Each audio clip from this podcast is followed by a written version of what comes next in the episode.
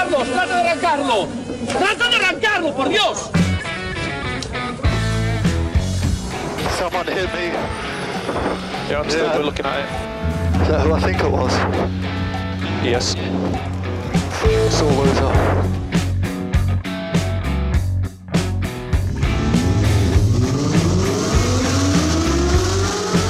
Izquierda buena más ojo corta, se cierra poco. Sasar.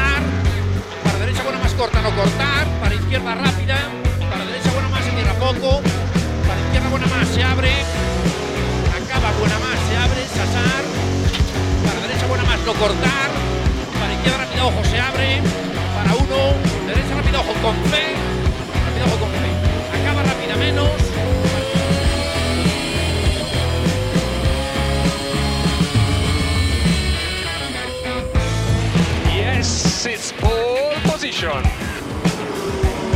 Yes! Oh, grazie ragazzi! Uh, che giro! Grazie!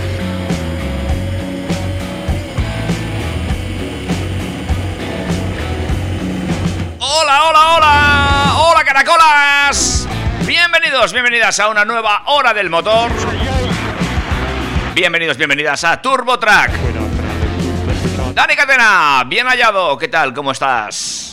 Muy buenas tardes, David. Aquí estamos con mi mareillo de haber.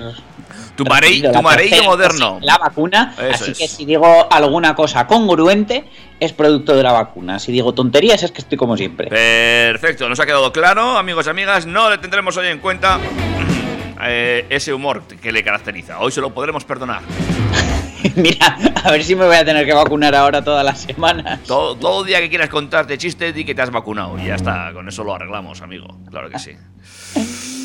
Oye, Bueno, pues aquí estamos una semana más sobre ruedas en el 101.6 de la FM para todos los que estáis en Pamplona, en trackfm.com y por supuesto en los agregadores de podcast, ¿verdad David? eh, correcto. Estamos en el eh, eh, ay, ay, ay, ay, ay, ay, a Spotify. Estamos eh, en el, eh, también en Evox. Estamos en Google Podcast y en algún otro. Pero no estamos en el de la manzana. Ah, no, primera noticia. No, no estamos en el de la manzana. mm, Pero estamos en el resto. O sea que podéis encontrarnos ahí, amigos y amigas. Genial. Y, y bueno, también nos pueden encontrar en nuestras vías de comunicación, que si me pones por favor el teléfono, Ah, te lo pongo, te lo pongo. Espera, ¿sabes, qué ¿sabes cómo me gusta? Eh, voy a tener que arreglar esto para otros días, pero ahora voy a tener que hacer una chapuza. Pero mira, para la próxima semana lo voy a arreglar, ¿vale? Venga, Venga. Te, te- te pongo el teléfono. 608-335-125. Ahí está, el teléfono. Ahí está nuestro gran Javier Abad contándonos cuál es el teléfono de Track FM. Por supuesto, también nos podéis encontrar en Instagram, que somos arroba turbotrackfm. Y estamos en el correo electrónico info arroba turbotrack.es. Y en Facebook, esa parte de meta que mm, tenemos casi tan abandonada como algunas otras. Y, y ahí estamos como TurboTrack, recordad, track eh, eh, TRAK. Ujú. Tenemos un logo muy chulo, pues Eso. ahí nos podéis encontrar. Eso somos, eso somos nosotros. Y habrá que estudiar lo del metaverso. Igual algún día tenemos que hacer el programa al metaverso. Yo estoy intentando averiguar cómo funciona eso. No, no, no me da la vida. Ya creo que me he quedado antiguo para estas cosas. David, no sabemos todavía cómo funciona el mundo real, déjate de metaverso. Pues también tienes razón. Pues- Además es mucho más divertido eh, conducir coches y contar noticias del mundo real, que Eso hoy sí, traigo eso sí. unas cuantas. Eso sí que es verdad, ¿eh? Donde esté el mundo real, que se quite la tontería esta del metaverso. Eh, En el metaverso se puede ir sin mascarilla, quizás esa sea la única ventaja. Pero cuéntanos, Dani, ¿qué es lo que nos has traído para hoy? Pues mira, los chicos de la DGT a partir de ahora van a ser los señores de las tinieblas y eh, han sido pioneros en Europa con un sistema para conducir con niebla. Un sistema para conducir con niebla. La verdad es que el invento mola mucho, yo creo que lo habrá hecho el becario, luego os cuento. Vale, venga, ¿y qué más vamos a hablar hoy? Pues la noticia anterior empieza en Galicia y nos vamos a ir directitos por toda la ruta de la Plata hasta Sevilla, donde un taxista ha perseguido a un conductor fugado tras un accidente. Ah, muy bien. eh, eh, creo que he visto las imágenes y luego nos cuentas más detalles pues, de, de esa persecución que se produjo en Galicia. Así que al mismo taxista le vamos a pedir que nos lleve al aeropuerto y volaremos directos a Alemania, donde el gobierno alemán está atacando al propietario checo de un Bugatti Chiron. Ay. vale. ¿Qué más? Bueno, ya sabes que cada principio de mes, que todavía no lo es, os suelo dar los datos de ventas de, de España, los coches que se han matriculado, que no, pero hoy eh, voy a hacer un inciso para hablaros del coche más vendido en toda Europa durante el mes de diciembre. Bueno, atentos, sé que vienen curvas. Curvas y rectas cuesta abajo vienen para Lexus, que os voy a contar cómo van los pedidos del nuevo NX. Mmm, interesante, interesante. Y hablando de casos de éxito, eh, Volkswagen ha movido ficha ante el éxito de Dacia con su Spring. Bien, veremos qué, va, qué movimientos ha preparado Volkswagen para contraatacar. Y los que contraatacan también son los chicos de Cupra lanzando el nuevo León VZ Cup. León VZ Cup, vale. Ahí lo llevas. Venga, vale. ¿Y qué Lo más? que llevas también es la renovada gama de la serie 8 de BMW. Perfecto, BMW. Seguro que tiene una amplia sonrisa ese coche. y unos dientes de castor. El que no tiene dientes de castor, pero la verdad que tiene bastante buena pinta, es el nuevo Honda HRV, que también os lo traigo hoy. Muy bien. Y cerraremos el programa hablando de Mini, porque eh, tienen planeado sustituir el motor de sus clásicos. Atentos, eh, porque este coche que está siendo legendario, esta vuelta de tuerca, veremos a dónde les lleva. Pues todo eso y mucho más, amigos y amigas, te lo vamos a contar aquí en la sintonía del 101.6, en la sintonía de tu podcast favorito, en la sintonía de Turbo, Turbo Track, pero lo haremos, como siempre, después de un corte musical. ¿Te parece? Me parece estupendo, así que por favor ponme a bailar como lo hiciste la semana pasada. Venga, va.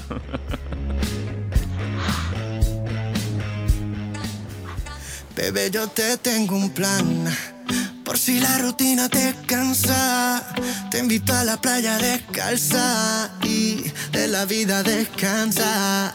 Ven que yo te invito a cervecita fría, buena compañía, un traguito al día. Mi filosofía no me estreso, disfrutemos del proceso. Contigo siempre vacaciones, tequila por montones pa' que no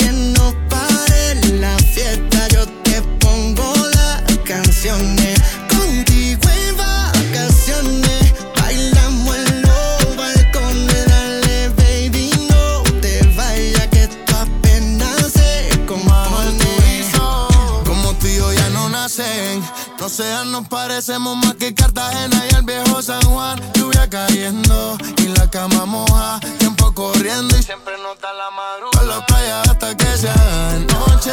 Robándote besos desde los 14. Tú me tienes loco, mami, eso yo lo sé. Cuando estoy solo sigo oyendo tu voz.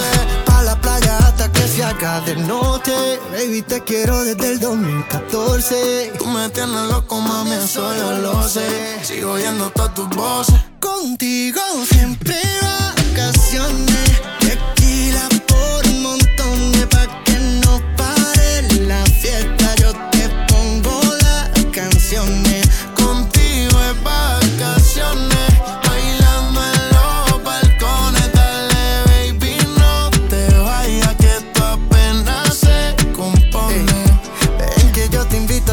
a cervecita fría, buena compañía y un traguito al día. Tu boca es la mía, dame un beso, disfrutemos del proceso.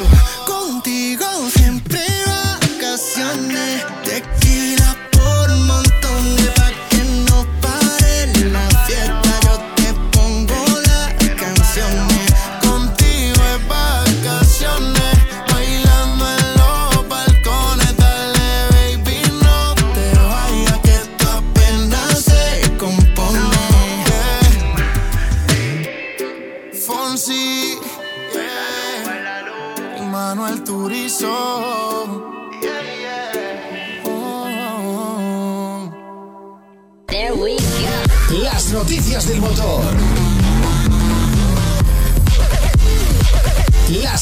noticias del motor. Ay, David, qué grandes Fonsi y Manuel Turizo. Me lo he pasado bien. Hay que reconocerlo. Me alegro, me alegro que apruebes mi selección musical para este programa de hoy. Pero yo también he aprobado ya tu escaleta y ahora simplemente nos queda meternos en detalle. Nos queda meternos en detalle y si hemos visto muy clara la canción que nos ibas a poner, lo que no se ve tan claro es la carretera en un día de niebla. Cierto es. Y es que es un fenómeno meteorológico totalmente incompatible con la conducción, puesto que reduce enormemente la visibilidad en la carretera y dificulta la circulación. Y desde luego, si alguna vez has enfrentado a un banco de niebla denso, sabrás que es como conducir casi a ciegas. No, no, Una he, situación he llegado a parar incluso. No te digo más. Pues mira, yo te diré que en los últimos coches que he tenido con control de crucero adaptativo me ha ayudado un montón, porque lo que yo no veía lo veía el radar del coche. Sí, pero ¿has probado a conducir con niebla en algunos puertos solo del norte de nuestra comunidad? Ah, no, yo te hablo de carreteras un poco más abiertas. Eh, ahí igual sí, pero uff. He pasado miedo, ¿eh? te lo juro que he llegado a parar. O sea, parar y decir, mira, pues ya que despeje un poquito. Bueno, ¿tú sabes cuántos accidentes se produjeron con niebla en 2021? Pues lo sé porque lo estoy leyendo y me parece una auténtica barbaridad. 324 accidentes con víctimas, que serían 501 heridos y 13 fallecidos. Y según la Dirección General de Tráfico, eh, además en España contamos con una autovía que se corta al tráfico más de 50 veces al año por culpa de este fenómeno meteorológico. Y se trata de la A8 a su paso por el concelo de Mondoñedo, en Lugo. Un tramo donde las condiciones de circulación se ven afectadas por la densa niebla que se suele instalar en el alto de Ofiuco. Y para reducir los efectos de la niebla y solucionar este problema, el pasado 25 de enero tuvo eh, la- lugar la presentación del nuevo sistema de balizas inteligentes de climatología adversa instaladas en este tramo afectado de, de la A8. Ujú. La verdad que el- es, es bastante novedoso. Eh, el proyecto de estas nuevas balizas antiniebla es pionero en Europa. Y para llevarlo a cabo se han instalado en ese tramo más peligroso de la autovía y consta de unas balizas más potentes que las que había antes, con más luminosidad y con la posibilidad de señalizar o avisar al conductor si por delante de él circula otro vehículo, permitiendo que pueda seguir el desplazamiento del mismo. Para que esto sea posible, se ha cantonalizado todo el, el tramo conflictivo en ambos sentidos y en secciones de 50 metros, colocando estas balizas detectoras en ambos márgenes de cada sección, tal como eh, nos han explicado en un tuit. La verdad que es como si hubieran puesto un semaforito cada, cada 50 metros a cada lado, uno por cada sentido de, de la vía. Perdón, uno por cada carril, porque es eh, de dos carriles por, por sentido. Y son, pues eso, un poste de metro y medio sobre la calzada con dos ventanas, una situada en la parte inferior con LEDs de color ámbar y la otra en la parte superior con LEDs rojos. Y es que ante situaciones con mucha niebla, las ventanas inferiores se encienden en color ámbar para indicar al conductor la trazada de la autovía en condiciones de seguridad. Y por su parte, las superiores de color rojo se encenderán cuando las balizas detecten, mediante las distintas tecnologías, el tránsito de otro vehículo. Es decir, cuando las balizas detecten la presencia de otro coche, se encenderán la parte superior en rojo y a medida que el primer vehículo se desplace por la vía, quedarán encendidas a su paso para que el vehículo que le preceda vea una distancia aproximada de 100 metros y pueda circular con seguridad. O sea, por así decirlo, es como si te siguiera una estela de luz. Hombre, el sistema me parece interesante, sobre todo para tramos de este, de este tipo, que se cierran cada 2x3. Bueno, pues es, es- es una buena alternativa. Veremos qué tal funciona, ¿no? La verdad que tiene muy buena pinta y cabe destacar que eh, además de las balizas, la DGT también ha instalado un panel vertical informativo que advierta a los conductores de la presencia de un tramo en el que pueden encontrar niebla y de la necesidad de guardar una distancia mínima entre vehículos de dos de las balizas instaladas, que siempre es más fácil que ir con el metro fuera del coche midiendo. Por último, hay que destacar que en las situaciones en las que la distancia de visibilidad por niebla sea inferior a 40 metros y no se pueda circular con seguridad ni con las balizas, los responsables de la gestión de tráfico establecerán el nivel negro y procederán a cortar la 8 al tráfico desviándolo por la N634. Bueno, no sé si me parece una buena alternativa. No conozco la N634, no sé si tú has circulado por ella. Mm, Yo creo que la historia será que por- probablemente pasará por, por un tramo pues o más lejano al agua o, o a una altura diferente y, y no habrá tanta niebla. Seguramente sí. De Bueno. hecho, probablemente pues pase por, un- por una parte más alta y la, a la niebla le cueste más llegar ahí, no lo sé. No, es, es muy triste, pero todavía no conozco Galicia. Ya somos dos, ya somos dos. No nos han Oye, invitado. pues igual hay que hacer un viajecito juntos. No, cualquier día que nos inviten ¿eh? y vamos, nos acercamos por allá. Lo único yo les pediría que por favor, si no les importa, antes de ir, que pongan algún cargadorcito eléctrico más, porque la verdad que andan bastante justos. Ay, que otros estás estudiando ya, ¿eh? Que se puede viajar por Galicia, pero a veces ¡ay! pasas ahí un poquito de ansiedad. Bueno, te- te- mi coche es a combustión todavía, ¿eh? Ah, pues nada, iremos en tu coche. En fin, eh, bueno, pues eh, una buena alternativa. Veremos qué tal funciona este nuevo sistema y si evita algún accidente. Seguro que sí, la verdad que todo avance en este aspecto es bienvenido y la verdad que mira, bravo por la DGT. Vale. Cuéntame, eh, ¿qué ha ocurrido eh, con este taxista sevillano? Pues la actuación de este taxista sevillano ha sido clave para ayudar a la investigación policial del accidente de tráfico ocurrido el pasado domingo que dejó en estado crítico a un hombre de 47 años. El taxista presenció el siniestro vial y salió en persecución del turismo fugado por las calles del distrito Cerro Amate, pudiendo grabar las imágenes en su sistema embarcado, según ha relatado Emergencia Sevilla en sus perfiles de redes sociales. Vamos, el tío eh, llevaba una dashcam, que me parece algo básico para alguien que, pasa tanto tiempo en carretera y más en ciudad, que siempre se multiplican las posibilidades. Y eh, bueno, ha, ha ayudado a esclarecer el, el asunto. La colisión fue entre un turismo y una moto, que tuvo lugar sobre las 20.35 de- del pasado domingo en la confluencia de la ronda del Tamarguillo con la calle Marqués de Picman. Como consecuencia de este siniestro, un motorista de 47 años de edad sufrió lesiones de gravedad, siendo hospitalizado en la unidad de cuidados intensivos de un hospital sevillano y aún continúa en estado crítico. El turismo, causante de la colisión, lejos de detenerse para auxiliar al motorista, se dio a la fuga. Y en este punto es donde entra en juego la valiente y decidida intervención de ese taxista de mediana edad que venía circulando con su taxi por la ronda de Tamarguillo cuando es adelantado por este turismo. Detenidos en el semáforo del cruce con la calle Marqués de Picman, el turismo en cuestión, que circulaba por el carril izquierdo, trata de dirigirse hacia la calle Federico Mayo Gallarre, para quien conozca Sevilla. Y para ello cruza los tres carriles. Es en el carril de la derecha cuando intercepta la trayectoria del ciclomotor, saliendo proyectado su conductor hacia adelante y cayendo sobre la calzada. Esta secuencia es captada por la cámara embarcada que el taxi tiene instalada en su interior y que de hecho podéis ver, está colgado en internet, y que va captando las imágenes del exterior. Tras la colisión, el taxista, al ver que el turismo se da la fuga, inicia su persecución callejeando por las calles del barrio de la Candelaria y llegando a las inmediaciones del Cerro del Águila y dirigiéndose hacia la calle Ingeniero de la Cierva, donde ya le pierde el rastro. Durante este trayecto, la cámara de seguridad va grabando la conducción temeraria del conductor fulgado, y de las imágenes captadas por este sistema, los agentes lograron extraer de un fotograma la matrícula del vehículo que había causado el accidente.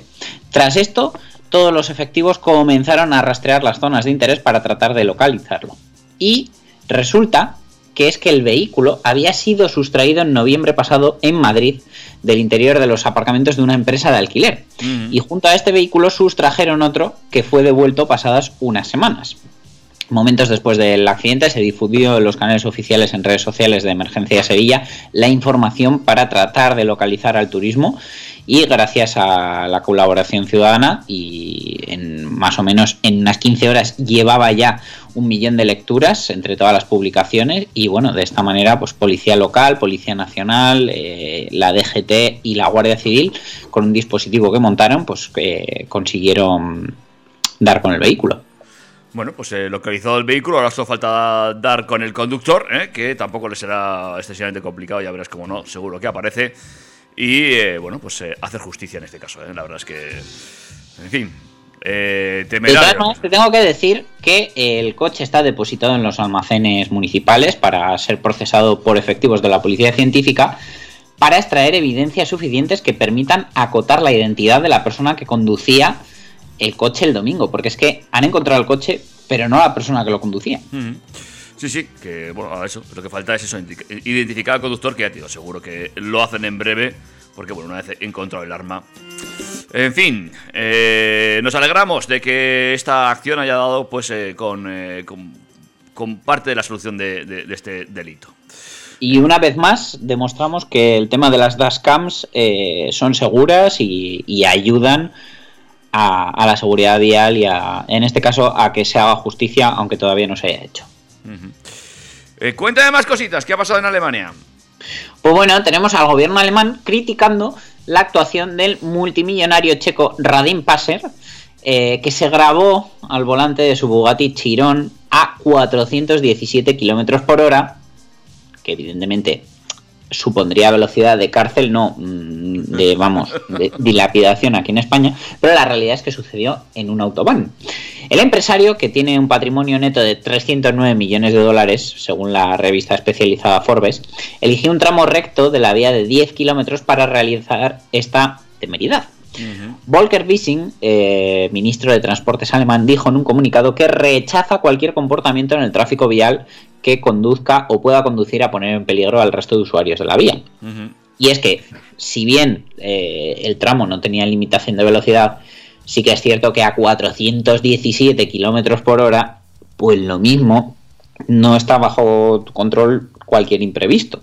Vamos, Y luego te puede llevar a alguien puesto. Todos los usuarios de la carretera deben respetar las normas del reglamento de tráfico, añade en, en ese comunicado el, el ministro alemán. Y eh, el hecho de que se puedan alcanzar velocidades tan altas en las autobahn no significa que se deba hacer según ha señalado el propio gobierno alemán.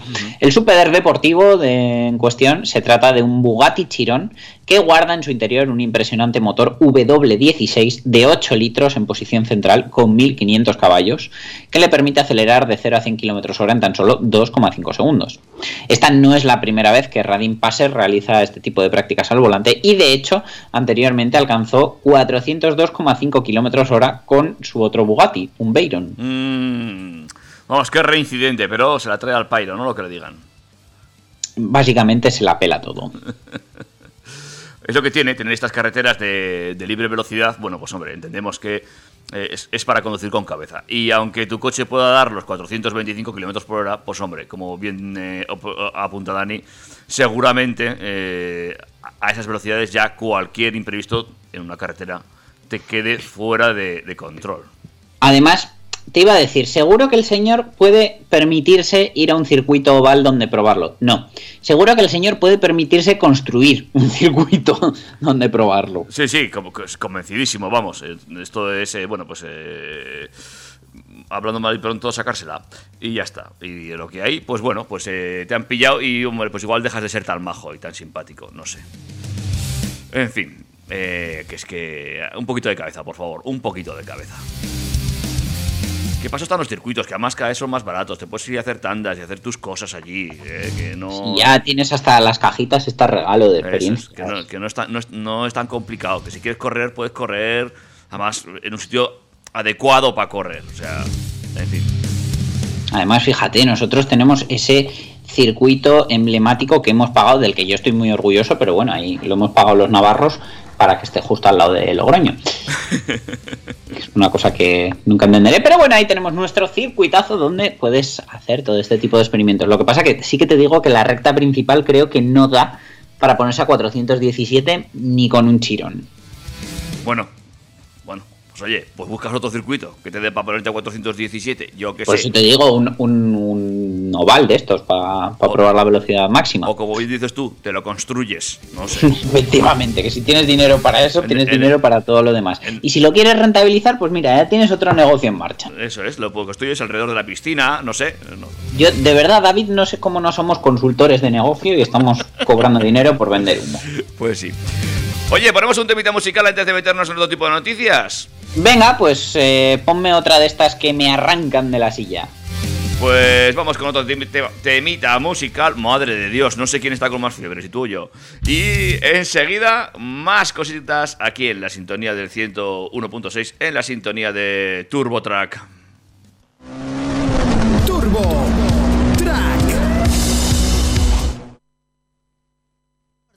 gente que no importe y no se esconde que haya clases y niveles buscando desigualar. Pero viajando y conociendo la cultura resistiendo a tanto embiste ya no harás que no lo viste ni podrás dejarlo pasar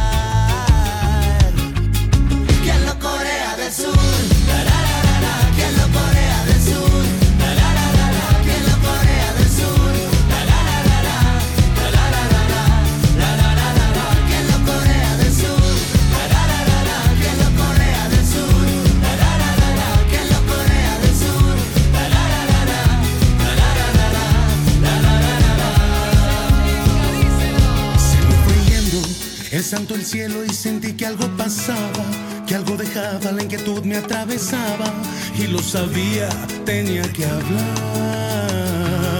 Mal que me pese, ahí parece el dilema sigue en forma y yo aquí sigo con mis privilegios, sin dar el tiempo voy a cambiar.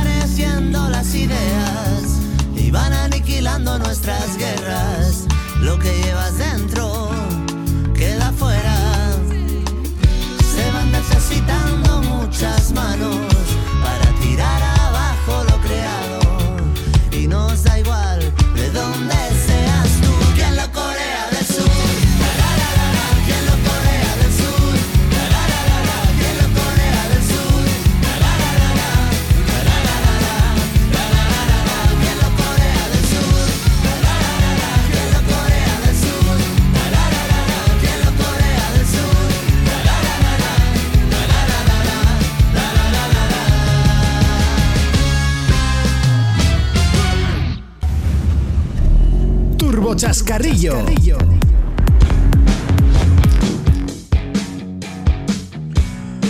Y seguimos en la sintonía del 101.6, seguimos en Turbo Track, seguimos hablando de motor y vamos a hablar de números. Sí, porque os voy a dar el coche más vendido en Europa durante el mes de diciembre. ¿Apuestas? Tú, si te lo has leído, ya sabes cuál es. Eh, sí, pero no apostaría por este, ¿eh? De hecho, ni mucho menos. ¿No hubieras apostado? Bueno, No. pues junto a este además vienen dos modelos Made in Spain entre los 10 más vendidos en el continente europeo. Y para empezar tenemos el eléctrico Tesla Model 3, ¿vale? Que fue el coche más vendido de Europa durante el pasado mes de diciembre con un volumen de 27.538 unidades y un crecimiento del 11% en comparación con el año pasado, según datos de Hato Dynamics. Una cosa sí que tengo que eh, explicarte.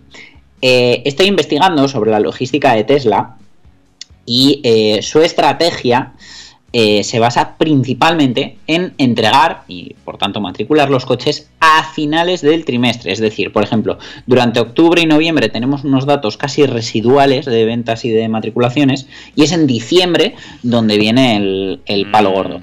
Y aunque Elon Musk dijo que, que no iban a seguir con esta práctica, tiene pinta de que por lo menos durante el principio de 2022 va a ser muy parecido, es decir, enero muy poco, febrero un poquito más pero poco y en marzo ya el, el dato grande de matriculaciones. Pero bueno, al final lo que cuenta es el total y eh, la elevada demanda de este modelo eléctrico está en línea con la tendencia registrada en Europa, donde el pasado mes de diciembre casi uno de cada tres vehículos que se matricularon, el 29,3%, era un modelo de bajas emisiones.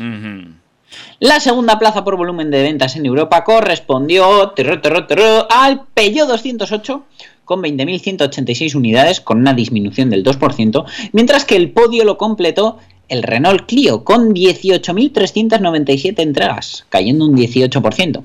Por detrás se situaron el Dacia Sandero con 18.020 unidades, un 6% de subida, así como el Peugeot 2008, que se fabrica en Vigo, con 16.330 unidades. El Volkswagen T-Roc matriculó 14.449, un 11% menos, y el Dacia Duster 14.405.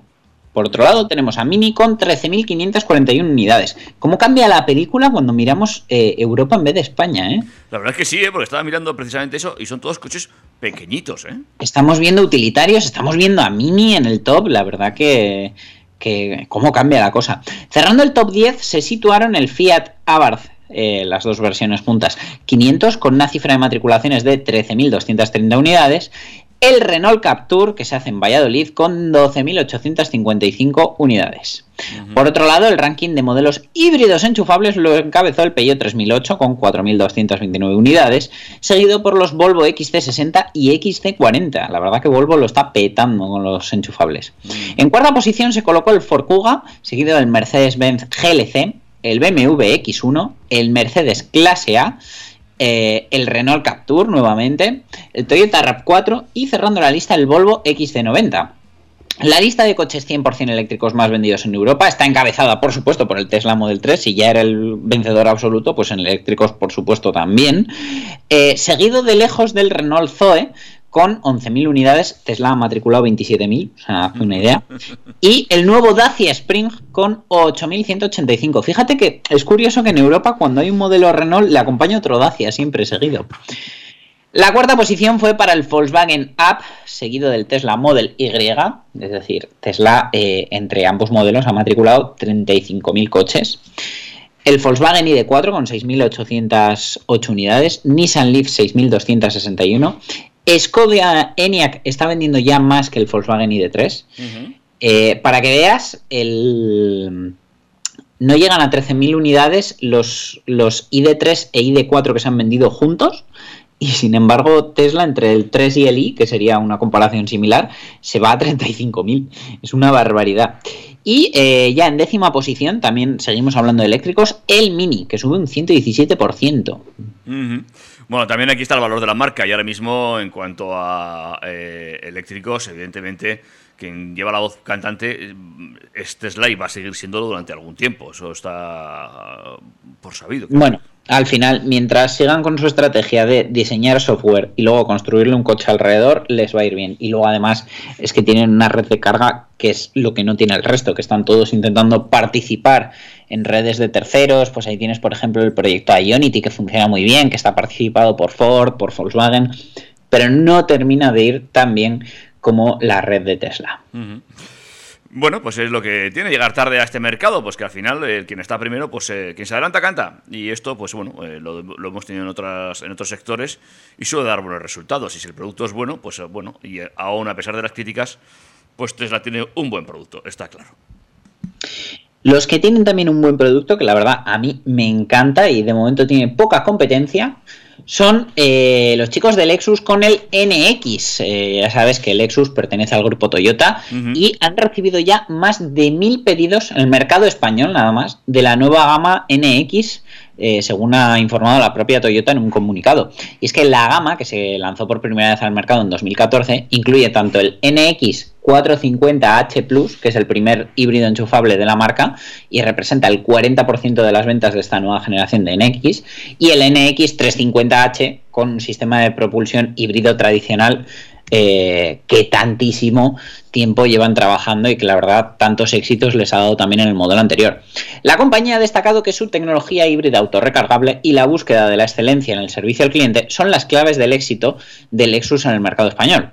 Además hay que decir que el coche está muy bien terminado y es muy bonito. Mm. Pero bueno, las primeras unidades del Lexus NX están ya disponibles para pruebas en los centros autorizados de la marca y la verdad que a ver si algún concesionario se estira y me deja probarlo para el canal de YouTube. Bueno, pues eh, nos alegramos por Lexus que bueno está haciéndose su poquito a poco también su hueco en el mercado y también introduciendo estas tecnologías tanto eléctricas como híbridas. Muy bien, ¿no? Para los chicos de Lexus.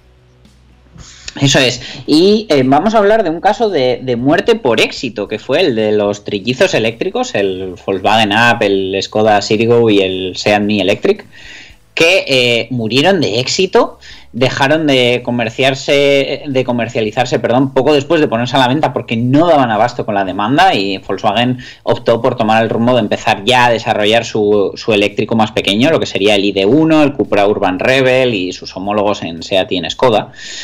Y eh, bueno, pues fue justo cuando llamaban a la puerta nuevos utilitarios eléctricos de precio bastante contenido, como el Dacia Spring, que está desde 17.000 euros en España antes de aplicar descuentos, el Fiat 500e, que parte de 22.789 antes de ayudas, y fue entonces cuando Volkswagen dejaba de vender sorprendentemente el iApp, un utilitario 100% eléctrico que había sido actualizado poco más de un año antes y que se fabricaba junto a sus mellizos el Mi Electric y el CDGO E y V. eh, se hacía en la planta del gigante automovilístico de Bratislava, Eslovaquia. Y vamos, fue justo cuando el segmento más se estaba calentando, el grupo Volkswagen retiraba sus tres productos a pesar de que, bueno, estaban a un nivel superior, por ejemplo, al del Dacia Spring, que está fabricado en China y de planteamiento más low cost, o eh, el Renault Zoe, que era el dominador del segmento hasta el, hasta el momento actual. Pero todo apunta a que el Volkswagen IAP va a tener una segunda vida, pues parece que los de Wolfsburg se preparan para resucitar a su pequeño eléctrico, ya que está creciendo la demanda en Europa de coches eléctricos pequeños y de precio ajustado. Y la futura generación de utilitarios eléctricos que están preparando, la que os he comentado antes, no va a estar lista hasta 2025. Y es demasiado tiempo para dejar que otros se coman esa porción de la tarta. Estos futuros modelos eh, estrenarán la nueva plataforma eléctrica MEB Small, que es una versión a escala reducida de la MEB usada en los ID3, ID4, Skoda Enyaq, Cupra Born, Audi Q4 y se fabricarán casi con toda seguridad en España, pues el plan industrial contempla dividir su producción con 500.000 unidades eh, anuales previstas entre la planta de Martorell y Landaven que eh, se dedicaría a las variantes sub. Nadie debería cantar victoria en nuestro país en cualquier caso, pues la decisión final depende, entre otras cosas, de cómo progrese la electrificación en España. Pero bueno, hasta ese 2025 Volkswagen no va a disponer de, ese pequeño ID, que se baraja con el nombre de ID Life, vamos, que es el, nombre del concept. Eh, y bueno, pues han decidido que el IAP eh, con su motor de 83 caballos, su batería de 32,3 kilovatios hora, sus 250 kilómetros de autonomía WLTP y, que no fue concebido para grandes volúmenes de producción y fabricarlo salía demasiado caro, pues han decidido retomarlo hasta la llegada de, estos MEB Small, pero, pero, eh, bueno, están pensando en subirle el precio a 26.500 euros eh, y no llevarlo a todos los países. Es decir, es muy probable que a España no llegue. Pues ya veremos si llega o no llega, ¿eh? pero es una noticia que eh, nos sorprendía y que, bueno, eh, hay mucha gente que está buscando todavía este tipo de coches, que preguntan en los concesionarios, que están imposibles de conseguir y que, pues mira, puede volver a levantar la liebre. Veremos qué decisión toma al final el grupo alemán, porque ya nos pareció este año en su momento la retirada de este coche Volverlo a poner ahora en el mercado tiene su, su aquel y veremos cómo sale. Pero yo te digo una cosa, David, yo después de haber sido propietario de mi Electric, te aseguro que es un coche que me volvería a comprar, pero vamos, con los ojos cerrados. No, no, es, además que es un coche eh, ideal para andar por ciudad y que le saque un apuro en cualquier momento. Eh, eh, de, hecho, vemos que está demandando el mercado y bueno, yo nunca entendí, entendí esta retirada, no la, no la entendí y bueno, pues ahí vamos la verdad que, bueno, a ver qué, hacen al final, pero desde luego, si volvieran a, producirlo, yo a lo mejor hasta me plantearía darle otra oportunidad, fíjate lo que te digo. Mm, seguramente. En fin, eh, veremos qué, decisión se toma finalmente y, hacia dónde camina el grupo alemán con el tema de la electrificación, a la que tal vez haya, haya llegado un poquito tarde, ya le esté costando reaccionar. No hubo de la calidad del producto final, ¿eh? pero mm, bueno, veremos a ver. Desde luego, eh, los que seguro que también tienen éxito, y a lo mejor yo también tendría que reconsiderar, porque es otro coche que también he tenido, es el Cupra León, porque Cupra ha anunciado el lanzamiento del León VZ Cup, una versión tributo a los modelos Cup de competición con carrocería de 5 puertas y hasta 310 caballos de potencia máxima, eh, según ha informado la propia Cupra. El coche está disponible con diferentes opciones mecánicas, entre las que se incluyen el e-Hybrid, eh, híbrido enchufable de 245 caballos, y las versiones gasolina 2 litros con caja de cambios DSG y tracción 4Drive en carrocería familiar eh, con 310 caballos y 300 caballos para los 5 puertas de tracción delantera. Esta nueva variante VZ Cap aportaría una serie de componentes nuevos al Cupra León, tanto en el habitáculo como en el exterior. En el interior, el modelo incorporaría los asientos Cap Bucket, disponibles en cuero negro o azul petrol, que eh, están rebajados, optimizan el centro de gravedad, generan una gran sensación eh, el salpicadero iría tapizado con costuras en color Cooper y la tapicería podría ir en negro o en azul. Y estos cap buckets ya los conocimos en el Formentor VZ5, o sea que desde luego son unos pedazos de asientos. Vendría con el volante con botones satélite para los modos de conducción y el, y el botón de arranque y en el exterior incluiría las llantas de 19 pulgadas en negro Cooper y también destacaría el spoiler trasero de color negro que mejora el flujo de aire sobre la carrocería reduciendo turbulencias. A esto se suman las carcasas de los espejos retrovisores en el mismo color negro y los faldones laterales en color aluminio oscuro. Vamos, un coche de estos que te hace girar la cabeza, ¿no? Bueno, podría ser un sucesor de, de, lo que fue el Cupra R. La verdad es que sí, estas ediciones especiales siempre gustan y la verdad que a veces son casi una inversión porque las puedes tener un tiempo y no perderle prácticamente dinero. Dices que está ya produciendo el Martorell. Sí, se está produciendo ya y la comercialización, si no ha empezado ya, está a puntito. Bueno, pues a ver eh, cuándo podemos verlo en las carreteras ¿eh? y podemos verlo rodar, que sin duda alguna va a ser un coche la mar de interesante, amigos. La verdad que si el, las unidades producidas son limitadas, seguro que seguro que vuelan. He decidido ponerte un temita más para darte un break ¿eh? que, y vayas cogiendo agua, ¿te parece? Sí, por favor, porque ya te digo que a mí esto de la vacuna me está maltratando. Perfecto, pues respira un poquito, nos vamos con un break musical y enfilamos ya la recta final con otras noticias la mar de interesantes.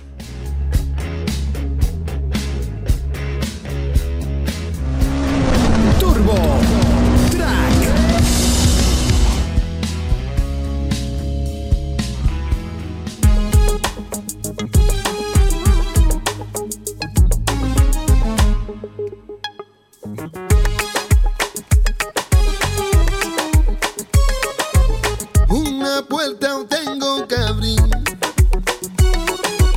y otra tengo que cerrar. Sé que tu amor será para mí. Sé que mi orgullo voy a dejar. Siento como un aire frío que me corre por la vena cuando a mi vera mi latido cada vez que tú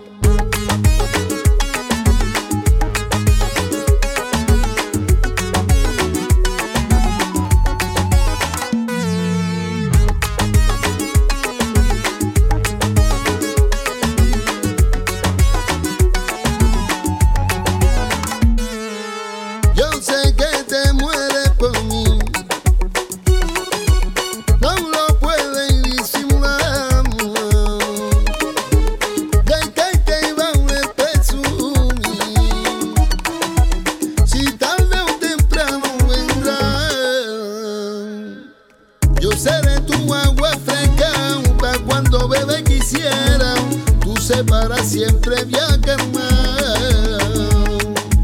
se me ha encendido mi estrella,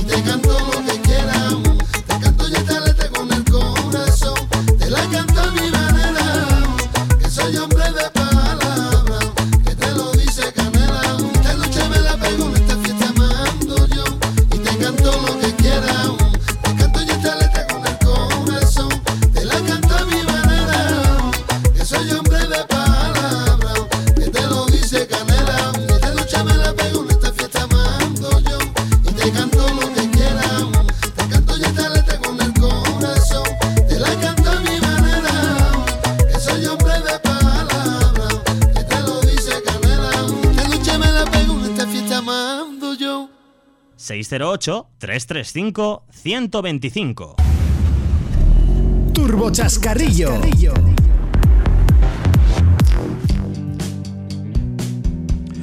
Pues vamos allá con la recta final de este Turbo Track, edición 10 17. 17 creo que Sí, la, die- 17 ya, la verdad que esto va que vuela, David. Sí, sí, sí. Nos pasa el, el año radiofónico a una velocidad brutal.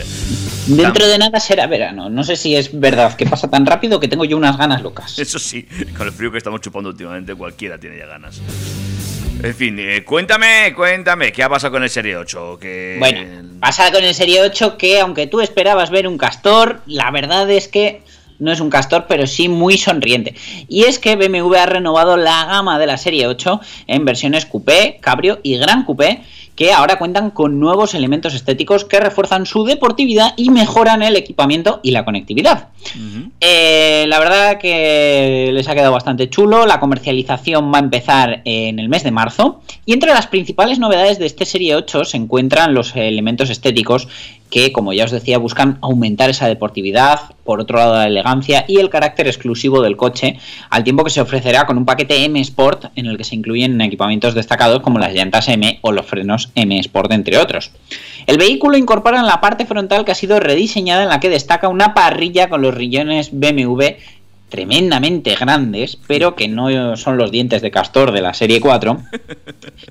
Y estos riñones se llaman BMW Iconic Glow y tienen una nueva iluminación y barras innovadoras con forma de U ya de serie. Como elementos de equipamiento más destacados de esta serie 8 de BMW se encuentran el volante M Sport en cuero o elementos M específicos como los asientos multifunción con ajuste eléctrico. Me encanta lo de asientos multifunción porque debe ser que además de para sentarte sirven para más cosas. ya. Sigue, sigue. Pero bueno, también tiene nueva pantalla de información central, eh, BMW Live Cockpit Professional, eh, ya de serie y con 12,3 pulgadas de, de, lo diré, de diagonal. Y en términos de seguridad y asistencia a la conducción, el automóvil dispone de Driving Assistance con reconocimiento de señales de tráfico, alerta de colisión frontal, aviso de cambio de carril y aviso de salida de carril. También tiene asistente de aparcamiento con cámara de visión trasera. Vamos, ya casi como cualquier utilitario del segmento. Las variantes Coupé, Cabrio y Gran Cabrio del modelo se comercializan en el mercado español con motores gasolina y diésel de 3 y 4,4 litros con potencias de 333, 340 y 530 caballos. Mm, no está nada mal, ¿eh? La verdad que a mí me mola, pero he de reconocer que a mí se me hace grande. Sí.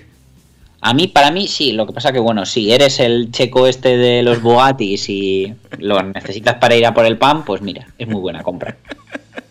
Me gusta, ¿eh? me gusta el coche, es bonito, ¿eh? me parece un- que les ha quedado chulo. Sobre todo porque esa parrilla que todos esperábamos que fuera arrastrando los dientes por el suelo, pues mira, pues por lo menos es algo más reducida. Es, es más sonriente, la verdad que el coche parece un poco payaso, pero no es el castor al que BMW nos tiene acostumbrados últimamente. En fin, vamos hasta Honda. Sí, porque Honda ha lanzado ya en España la nueva generación del HRV, que ahora cuenta con propulsión híbrida y algo más de espacio en el habitáculo, y las primeras unidades llegarán a los concesionarios durante este mes de enero. Lo poco que nos queda, quiero decir. La tercera generación de este modelo tiene una longitud equivalente a la actual, pero una menor altura, 1,56 metros. Además, aumenta la distancia al suelo unos eh, 180 milímetros y mantiene la distancia entre ejes, ganando espacio en las plazas traseras. Por otro lado, pese a que el volumen del maletero es similar al actual y para mi gusto un poquito escaso, eh, tiene 319 litros con los asientos eh, traseros en posición vertical. El espacio de carga aumenta con los Magic Seat y es que los asientos traseros eh, se les puede levantar la banqueta y aprovechar pues, para meter, por ejemplo, delante de los asientos traseros y detrás de los delanteros una bicicleta. La verdad que, bueno, para llegar a esto han tenido que optimizar la, la, forma y el posicionamiento del depósito de combustible, pero mira, lo han conseguido. Luego también tienes otra opción de poner los asientos traseros en plano, de, con lo que ganas eh, 1,9 metros de longitud, con lo cual, mira, ya lo podrías usar para camper. pues sí, para traerte una asística sí, muy bien. En el exterior, los faros delanteros, la parrilla color carrocería y la parrilla de malla inferior se integran en el frontal y los paneles laterales delanteros, lo que le aporta un aspecto esculpido. Las líneas de la carrocería acentúan el voladizo de los neumáticos y el sistema de propulsión híbrido avanzado IGEP mejora el rendimiento y la eficiencia de este modelo. El conjunto propulsor consta de dos motores eléctricos compactos que funcionan junto con un propulsor de gasolina de 1,5 litros, una batería de iones de litio y una innovadora transmisión de engranaje fija acoplada a una unidad de control de potencia. Uh -huh. El sistema IGEP alcanza los 131 caballos y genera unas emisiones de CO2 de 122 gramos por kilómetro en ciclo WLTP, con un consumo de 5,4 litros por cada 100 kilómetros y acelerando de 0 a 100 en 10,6 segundos. Este modelo ofrece tres modos de conducción, eléctrico en el que el motor de combustión está totalmente parado, híbrido en el que el propulsor de combustión está en funcionamiento para generar electricidad a través del generador y así alimentar la batería, pero es el eléctrico el que propulsa las ruedas, y el modo engine donde la propulsión de las ruedas viene directamente desde el motor de combustión. Uh -huh. Asimismo, se han introducido mejoras en la dirección y en la suspensión, y la rigidez torsional y el índice de compresión de la columna de dirección se han incrementado un 15%.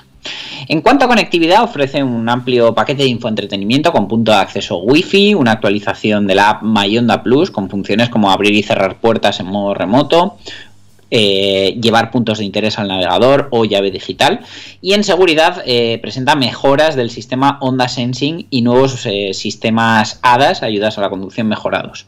Tiene además una nueva cámara gran angular en el frontal del coche, unida a un procesador de imágenes de alta velocidad. Este modelo está disponible en tres versiones de equipamiento: Elegance en seis colores con el nuevo Kaki, Advance en los mismos colores y el Advance Style que se ofrece solo en cinco de, de esos colores. Mm. Las primeras unidades de la tercera generación de este todo camino van a llegar eh, durante este mes de enero a los concesionarios y el precio de partida es de 30.500 euros. Bueno, pues no está nada mal, ¿eh? Presenta, tiene muy buena pinta este nuevo Honda HRV ¿eh? y todas esas posibilidades de motorizaciones que, que, le aporta. Muy bien, me, me, gusta. Habrá que verlo. Sobre todo el tema de los asientos traseros me tiene un poco... Quiero verlo, quiero verlo de cerca este coche.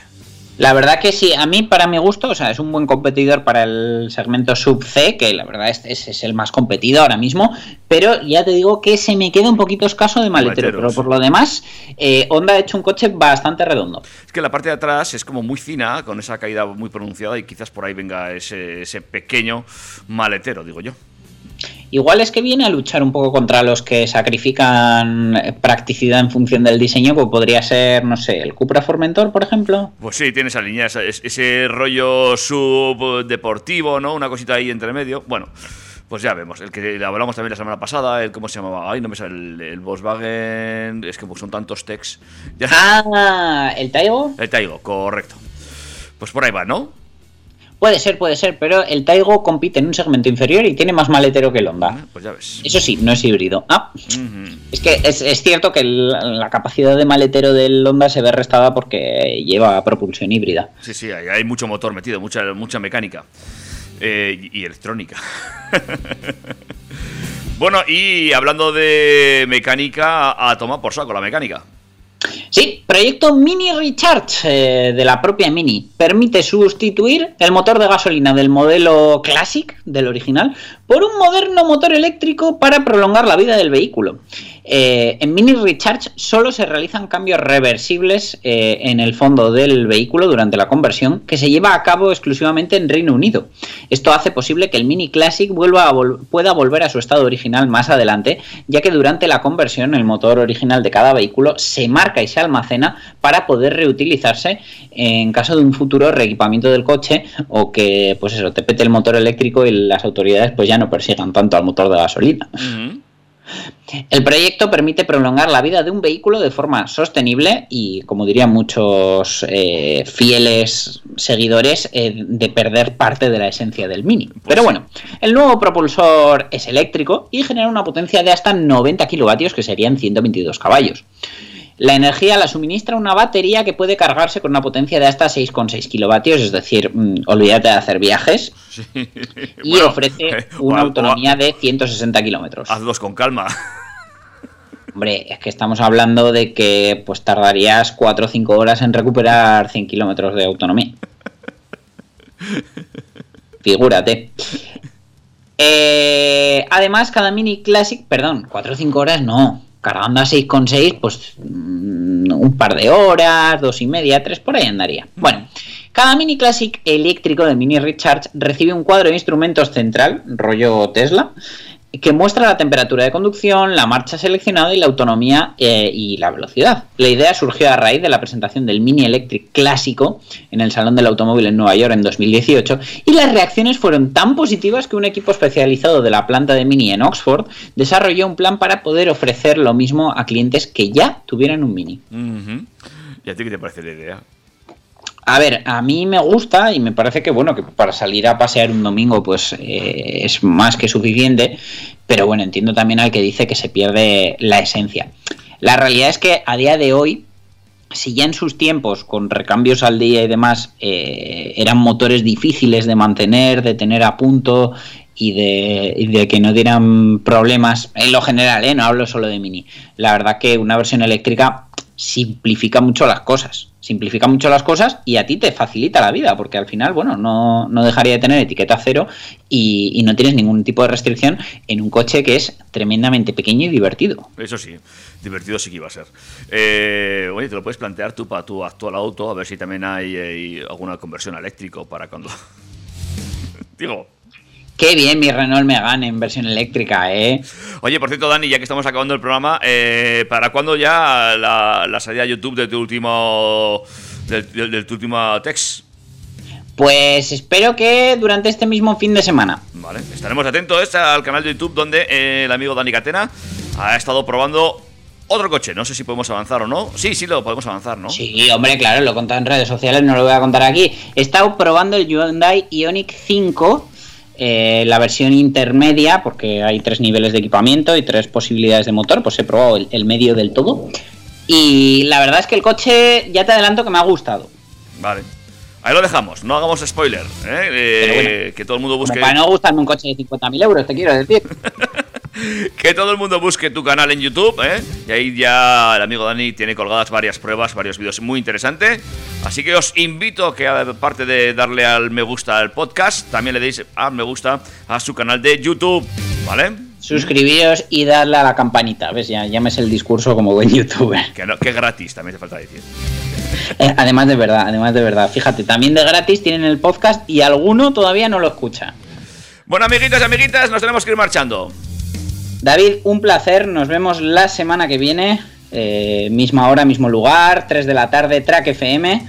Aquí estaremos con más noticias del mundo del motor y espero que mucha gasolina y muchos kilovatios hora. Cuídate mucho. Un abrazo, David. Hasta luego. Hasta luego.